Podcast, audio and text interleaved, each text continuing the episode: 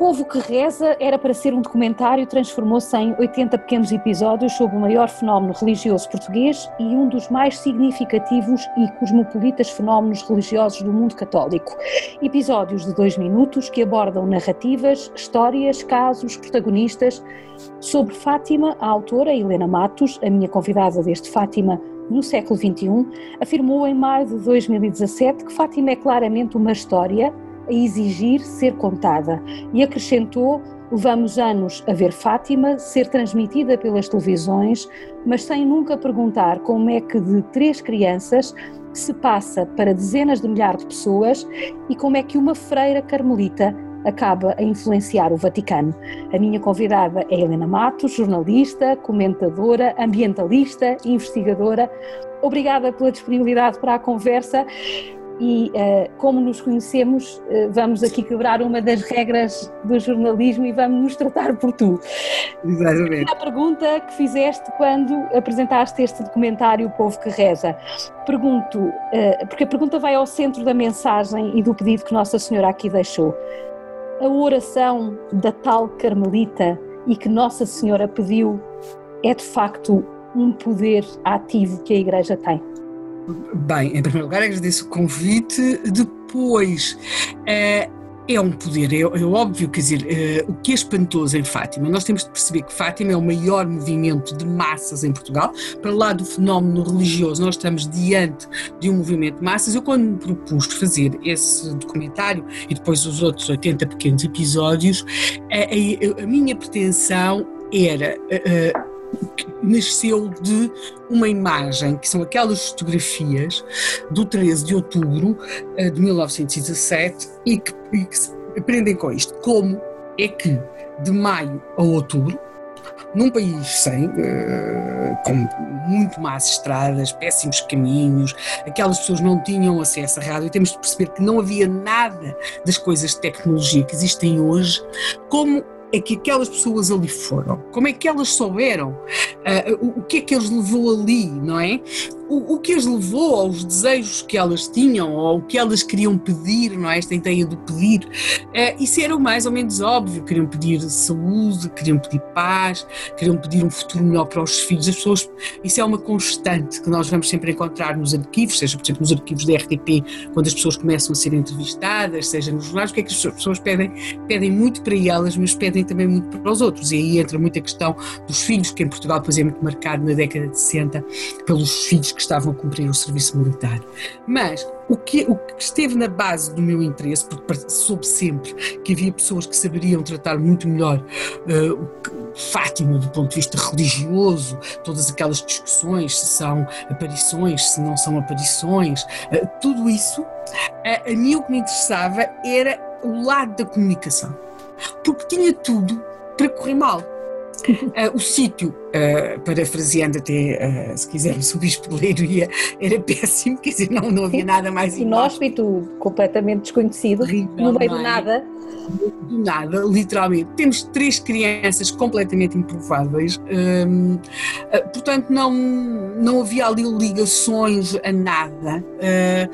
portanto, temos, aliás, também o próprio padre não é, da, da, da, localidade não vê nada o fenómeno com, com simpatia, uh, vê-o com muita preocupação, o que se percebe no enquadramento da época. Uh, a própria Igreja também vê com grande apreensão, em primeiro lugar, porque não era certamente o fenómeno que esperava, esperaria um fenómeno mais, se quisermos, mais enquadrado culturalmente falando, se quisermos até mais de, de, de, de algum protesto pela forma como a Igreja estava a ser tratada, e por outro lado, é claro que existe em todos os protagonistas um, um enorme receio de que tudo aquilo uh, que, que, que, as crianças acabem a desdizer-se e isso resultaria numa tremenda descredibilização para uma instituição, a Igreja Católica, que estava a viver dias de grande pressão ou perseguição.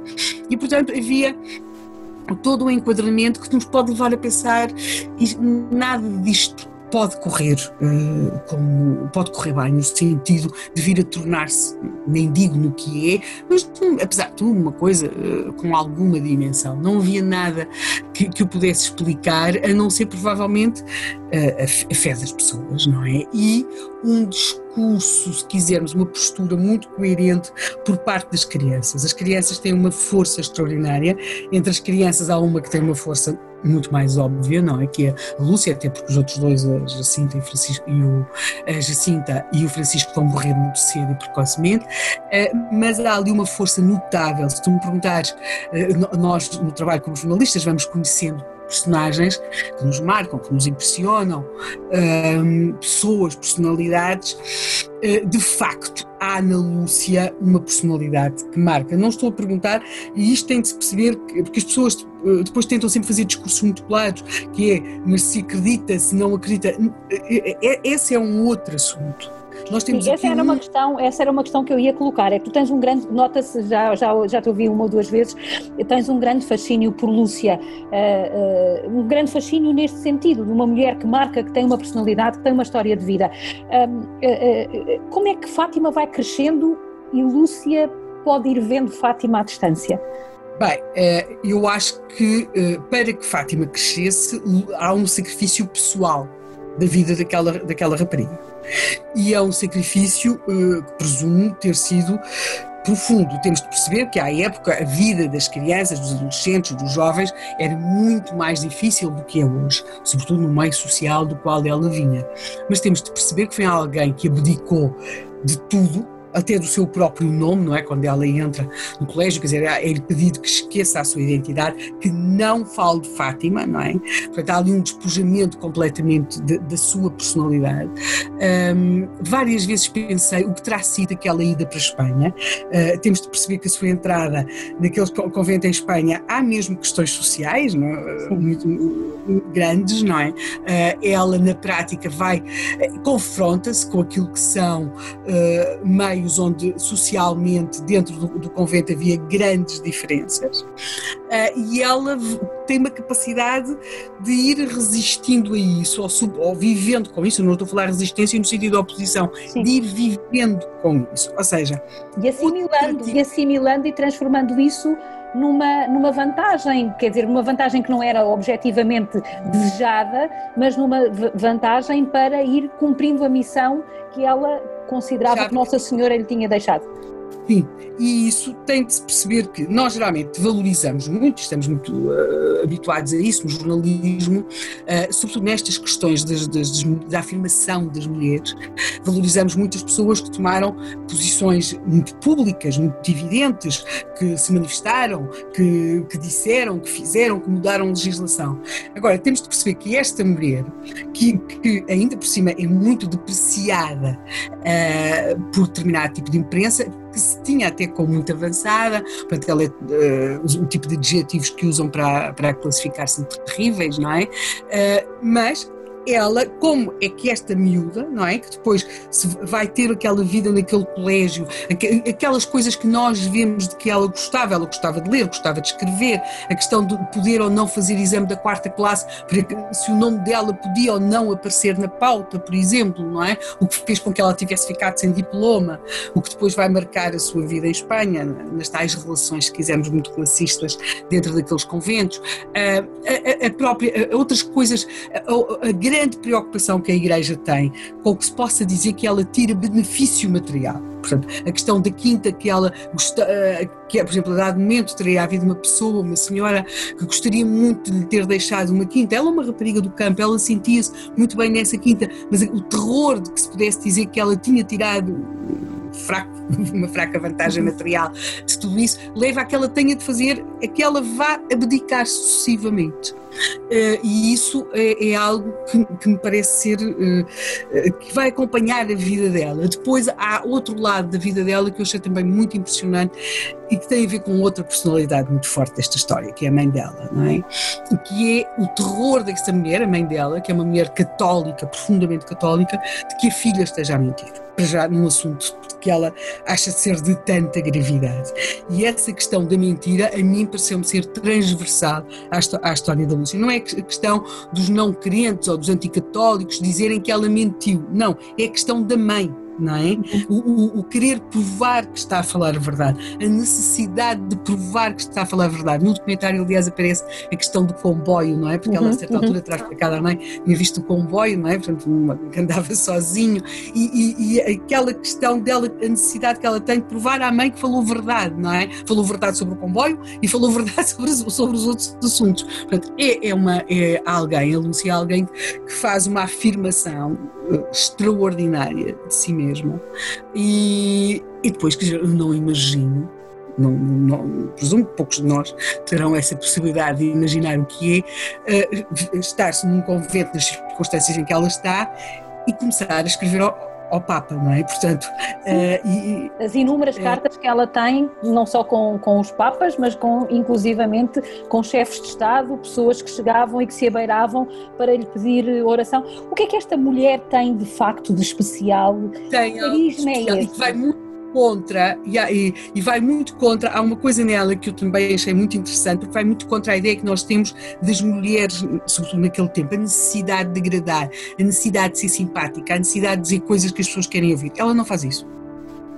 É, aliás, não faz isso nunca, porque é, é, é, mesmo com, na, nas, nas, na, na, questão com os Papas da consagração do mundo, a Nossa Senhora, ela vai sempre sucessivas vezes dizendo que não é assim eu não sei muito bem como é que se estabelece esta comunicação com o Papa para dizer que não é bem assim. Portanto, há neste lado, ela não, não tem aquela necessidade de dizer coisas para que as pessoas gostem dela. Ela diz o que acha que tem de dizer. E, e isto, uh, ao longo de uma vida, presumo que, que implica uma determinação muito grande. Portanto, Fátima nasce uh, de, também de, de, de, personalidades muito fortes, ou seja, tão fortes que no caso da Lúcia consegue fazer uma abdicar daquilo, de, várias coisas, toda, é toda uma vida feita de, abdicar de algumas coisas que para ela foram importantes ou seriam importantes. Por aquilo que se percebe, ou que eu percebi, não sei se penso mal, ela era uma miúda que gostava da vida, não, não era alegre, sim, sim. Alegre, gostava de dançar, por uhum. exemplo. Portanto, há, há todo um lado de coisas que ela foi abdicando em função de algo que ela achava maior e mais importante. Ainda assim, conservando sempre uma enorme humildade, não a humildade infantil uh, que lhe foi atribuída, quer a ela, quer aos primos, mas uma enorme humildade madura, digamos assim. Sim, perante, perante, vida, perante, ela achava que era, sim. Seu, digamos que a sua missão uh, nesta terra. Portanto, ela não, ela não tem nada esse lado, de, se quisermos... de, de, de vedeta, de vedeta. Não, não. É infantil, é, sim. Nem infantil, não, tem, não, não é nada. É, é, é, curioso, porque ela vive num tempo em que o mundo se vai depois deslumbrar com as chamadas crianças prodígio, não é? Uhum. Não, não está nada perante isso. Eu acho que a figura dela merece, sem dúvida, e penso que o distanciamento no tempo permitirá, um estudo mais aprofundado e que lhe será feita justiça no sentido em que é, sem dúvida, uma das pessoas mais marcantes do século XX português e não só, eh, uma das personalidades mais marcantes e, e, e tem de se perceber como é que ela conseguiu isso, se quisermos estando em, loca, em, locais fechados, não comunicando com o mundo, uh, aparentemente. Portanto, como sendo tudo ao contrário, é um bocado como a, questão da cova da Iria, quando começam as questões das aparições, naquelas enormes discussões, há quem acha que tinha sido tudo, tudo concebido, que era tudo digamos que uma campanha orquestrada e, e, no meio daqueles argumentos que são que se esgrimem de um lado e do outro há quem realmente chama quer dizer, mas para ser uma campanha orquestrada tinha-se escolhido outro sítio quer dizer, Sim, aliás é um case study Fátima poderia ter do ponto de vista comunicacional ser mesmo um case study para uh, os comunicadores uh, não é? e para, para estas para as pessoas de, das grandes agências de comunicação porque de facto uh, Nossa Senhora aparece num lugar inóspito e depois o seu trabalho é prosseguido na Terra por uma freira carmelita no, a partir da sua própria cela uh, no, no, no, convento. Exatamente. Aliás, eu não percebo é porque é não, como é que não se estuda como fenómeno de comunicação, porque eu acho que é de facto é, é, é, é, vital para se perceberem algumas coisas, não é? Uh, depois podemos também pensar no seguinte: Fátima. Uh, a importância da comunicação. Isso é, é, muito presente. Aliás, a primeira comunicação é contra, não é? Uhum. Uh, o século, todas aquelas coisas. Aliás, o século nem sequer é o mais agressivo. Uh, toda a comunicação que é feita, mas podemos pensar como é que teria sido se não tivesse acontecido aquela comunicação. Mas a comunicação que surge nos primeiros tempos, é uma comunicação eh, de pessoas que têm um discurso muito contrário, não é? Muito crítico, eh, muito no sentido do desmentir, do provar, eh, muito pessoas que estavam imbuídas de certezas, não é? Uhum. E, e há uma afirmação, se quisermos, de, de, das, as pessoas que continuavam a ir lá e que iam lá e que iam em número crescente. Temos depois de perceber que uh, Fátima se vai afirmar, ou quando se começa a afirmar cada vez mais, é, corresponde à, à, à fase em que Lúcia sai de Fátima. E essa foi uma pergunta com que eu fiquei sempre. Como é que teria sido? se ela tivesse continuado em Fátima, imaginemos que ela, em vez de ter entrado num convento, eh, tinha constituído família, tinha ficado. Ou seja, era possível a vida dela aí, eh, eh, ao lado desse santuário, como é que teria sido? Estas crianças, de resto, foram, as três, eh, foram muito martirizadas porque foram muito espoliadas da sua própria infância, nomeadamente quando uh, uh, as pessoas lhes cortavam o cabelo, cortavam restos de pecados de roupa, enfim, eram crianças muito, muito martirizadas que sofreram também muito, desde logo porque não tinham crédito, depois porque tinham todo um regime político contra elas, a admoestá-las completamente. Depois tinha a sua própria família também um pouco cética, para não dizer completamente contrária. Portanto, foram crianças mártires. Sim. E também muito, muito preocupadas, porque isso também é uma das coisas que se percebe eh, e que é, eh, por exemplo, eh, em outubro, não é? Se, se havia muito receio de, de, de, que a dada altura a multidão não compreendesse, não é? é, é temos de perceber que é perfeitamente legítima a reação daquelas famílias, não é? Eles têm, de facto, receio, quer dizer, qualquer, qualquer pai, qualquer mãe teria, não é? O que, o que é que pode acontecer? As pessoas podem virar-se contra as crianças, o que, o, que, o que é isto, não é? Portanto, há, há de facto uma grande preocupação, uma grande apreensão em torno do, do, do que é que pode vir a acontecer.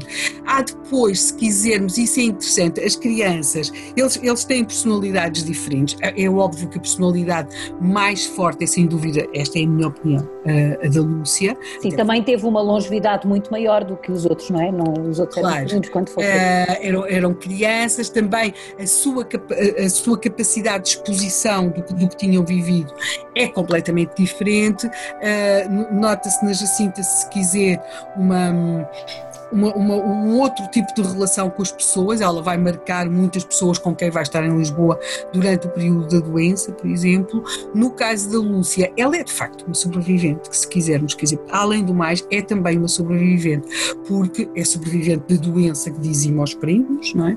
é e é uma sobrevivência, e é uma sobrevivente de, de uma de uma história que só eh, da qual ela é, digamos que a principal protagonista, mas esse protagonismo implica que ela se apaga. Há aqui aparentemente uma contradição. Há um momento uh, interessante quando o Papa Paulo VI vem ao santuário uh, e, e, há várias coisas nessas imagens. Aliás, pode-se pode estudar muitas coisas do país através do, do, do, das imagens que se vêem do santuário.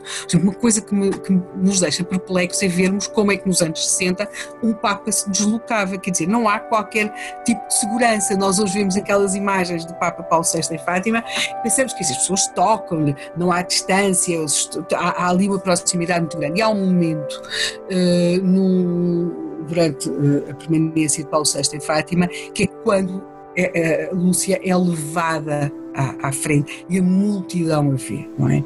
Porque temos de entender que ela mesma, durante algum tempo, a avaliar pelo que ela escreve, ela não tem noção do que é que está a acontecer em Fátima, não é? Ela não tem noção de que é tão grande, pois uh, põe-se a hipótese quando é que ela há de vir a Fátima, quando é que não há de vir a Fátima, uh, finalmente vem a Fátima, mas quer dizer, mas ela veio, a primeira vez que vem a Fátima e vê já o que ali está, aliás, acho que é uma coisa Em 46, grande, em 46. Ela não, não não tinha a noção propriamente do que, do, do que, em que é que se tinha transformado. E depois, nos anos, nos anos 60, 1967, é, é digamos que a sua uh, apresentação pública, é? E a multidão vê. Essas imagens são, uh, são muito interessantes do ponto de vista documental. Depois, outras que eu achei que também merecerão certamente um estudo mais aprofundado que aquele que eu, que eu posso ou que eu pude fazer. E até se quisermos um estudo, por um lado, do ponto de vista religioso e depois do ponto, do, do ponto de vista histórico, que se percebe que é a relação que ela vai manter com João Paulo II. É muito interessante, nós temos imagens das diferentes visitas e da relação dela com João Paulo II. Há ali, se quisermos, um, um entendimento entre duas personalidades, não é? Parafraseando, o Papa não tinha muito tempo. uh, porque aliás, porque aliás é ele que cumpre aquilo que ela andou a dizer aos, aos, aos predecessores dele, não é? Exatamente. E portanto ele acha que não tem muito tempo e há ali uma duas pessoas que sabem que já não vão ter uma vida muito, muito longa, não é? Porque eles também já não são muito novos, embora na altura tivessem alguns anos, e que sabem que estão os dois convictos que têm algo a fazer e que uh, é do encontro entre os dois que vai resultar é, é, é essa, é essa, essa obra que eles acham que têm os dois a fazer. E, portanto, é, são sem dúvida imagens muito, muito, muito, muito interessantes. Quer dizer, eu acho que uh, pode-se estudar um bocado, quer dizer, até perceber um bocado de Portugal, as imagens, as imagens das pessoas a cumprir promessas eh, quando, eh, quando os filhos estavam no ultramar, não é? No serviço militar. Eh, se quisermos uma coisa, também há muitas lições para, para a nossa classe, para os jornalistas, nós estamos sempre convictos que sabemos tudo, não é? E, e a certa altura nota-se nas reportagens que são feitas em Fátima que os jornalistas com este ar sabem, que nós muitas vezes temos, que sabemos tudo, quer dizer, que estamos a perguntar às pessoas, porque elas são ignorantes, não é? E perguntam às pessoas assim, mas porquê que, mas porquê que veio aqui? Uh, ou porque é que está a fazer a promessa, ou acha que isso tem alguma coisa, uh, e as pessoas geralmente respondem, há por exemplo o pai de um militar que responde, é uma fé que eu cá tenho. E, quer dizer, não, não admite mais. Há, por exemplo, uma mulher que se vê que é pobre, não é? E, e que, e, que, e o jornalista confronta com o facto de ela, sendo pobre, estar a dar dinheiro. E, e ela diz: eu, eu dei o dinheiro à santa. Quer dizer, ela não tem de dar mais explicações. As pessoas não, ao contrário do que se possa pensar, as pessoas não estão inibidas quando respondem, respondem com convicção uh, e sem achar que têm de prestar contas, o que é também uma atitude uh, interessante, porque em geral, quando muitos destes testemunhos são recolhidos, as pessoas tinham uma atitude subserviente com os jornalistas, respondiam até a sua postura física era assim de uma grande humildade, eles não têm nada disso, também não são arrogantes, mas respondem, estão convictos daquilo que estão ali a fazer. E, e, e depois há os testemunhos dos soldados, e esse eu acho que não se consegue perceber a história do século XX português sem ver as imagens dos soldados eh, a cumprirem promessas em Fátima. Estamos à conversa com Helena Matos, licenciada em Estudos Portugueses na Universidade Nova de Lisboa. Foi professora de latim e de português, foi jornalista, muito ligada ao ambiente e hoje faz, eh, sobretudo, investigação para séries e produções, sendo que mantém coluna fixa no Público, na TV 24, no Diário Económico e no Observador. Fátima e Helena, já aqui vimos, é um fenómeno de massas e por isso atrai os jornalistas que encontram aqui sempre notícia, nem que seja para dizer, diante de milhares de peregrinos, o bispo tal disse isto.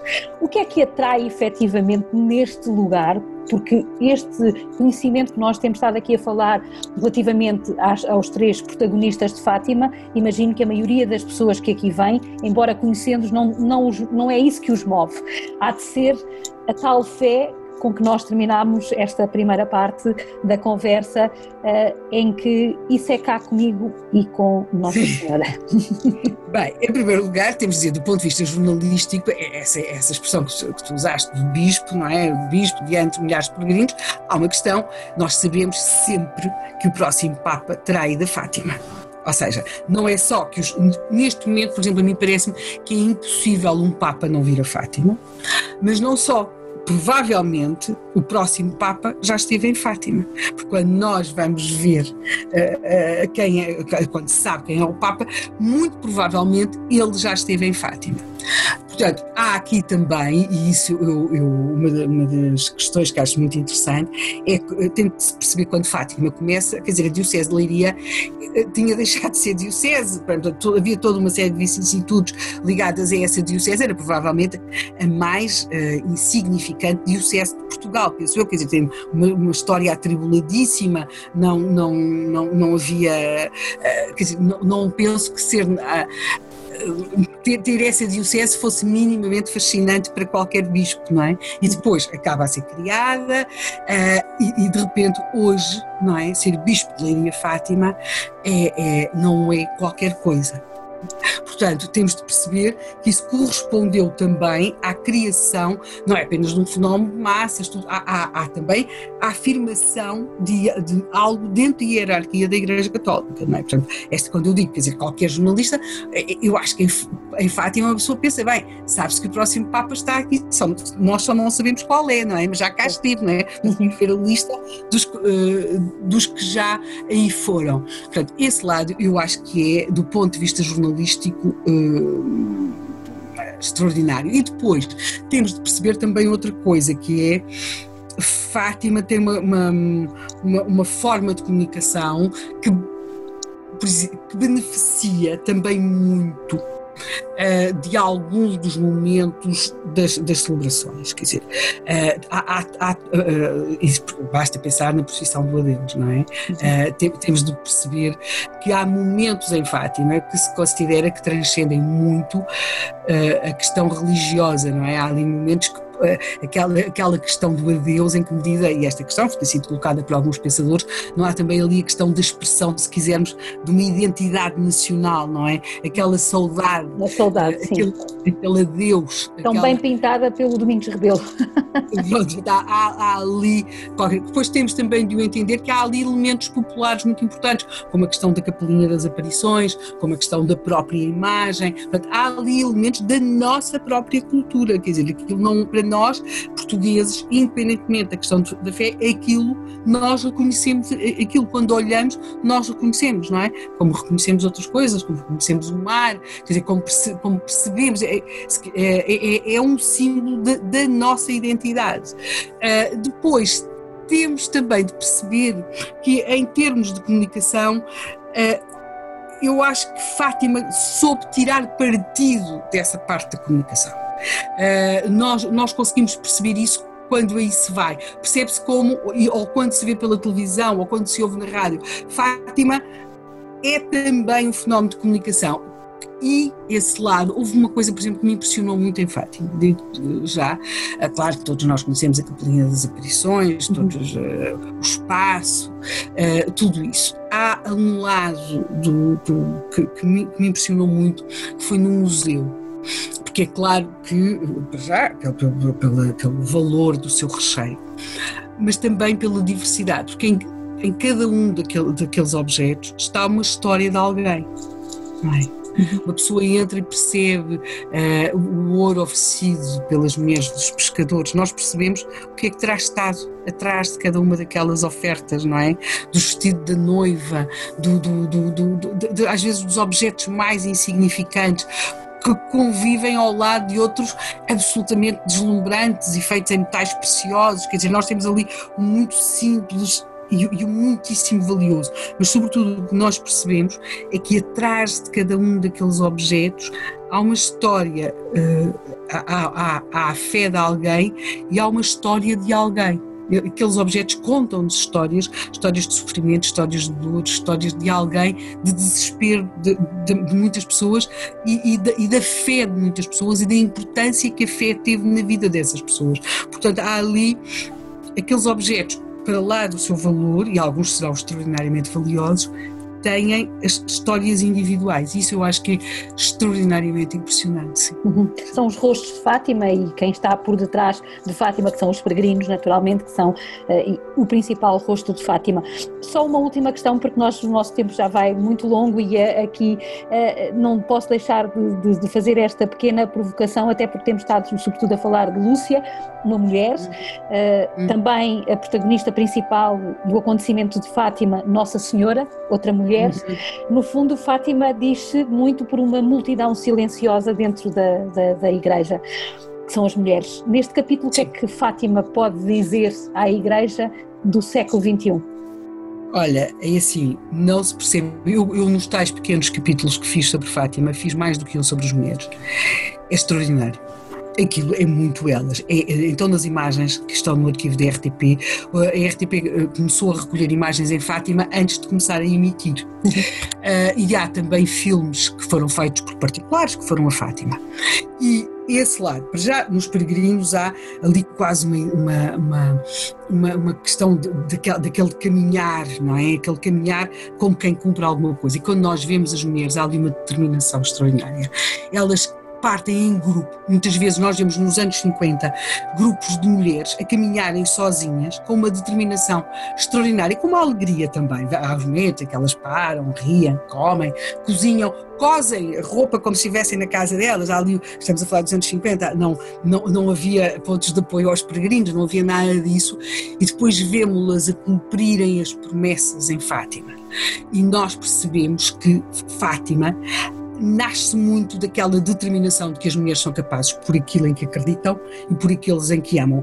Às vezes vemos os homens quase que incomodados ao lado delas por aquela capacidade de sofrimento que elas têm, por, por, por, por aquele exteriorizar, se quisermos, de uma fé, o exteriorizar em silêncio, não é? Eh, porque é o rezar, é o, é o estar de joelhos, é o, é o, é o ver-se que é o pedir qualquer coisa, é o, é, é o olhar, é o estar com, com, com a vela na, na, à noite mas há ali uma determinação Uh, e acho que podemos talvez acabar assim, sem, sem querer de maneira nenhuma pôr isto no ponto de vista religioso, não é? Uh, do ponto de vista terreno, Fátima, não sei o que teria sido sem a determinação, a força e a capacidade de, de sofrimento e de abdicar de si mesmas das mulheres. Obrigada.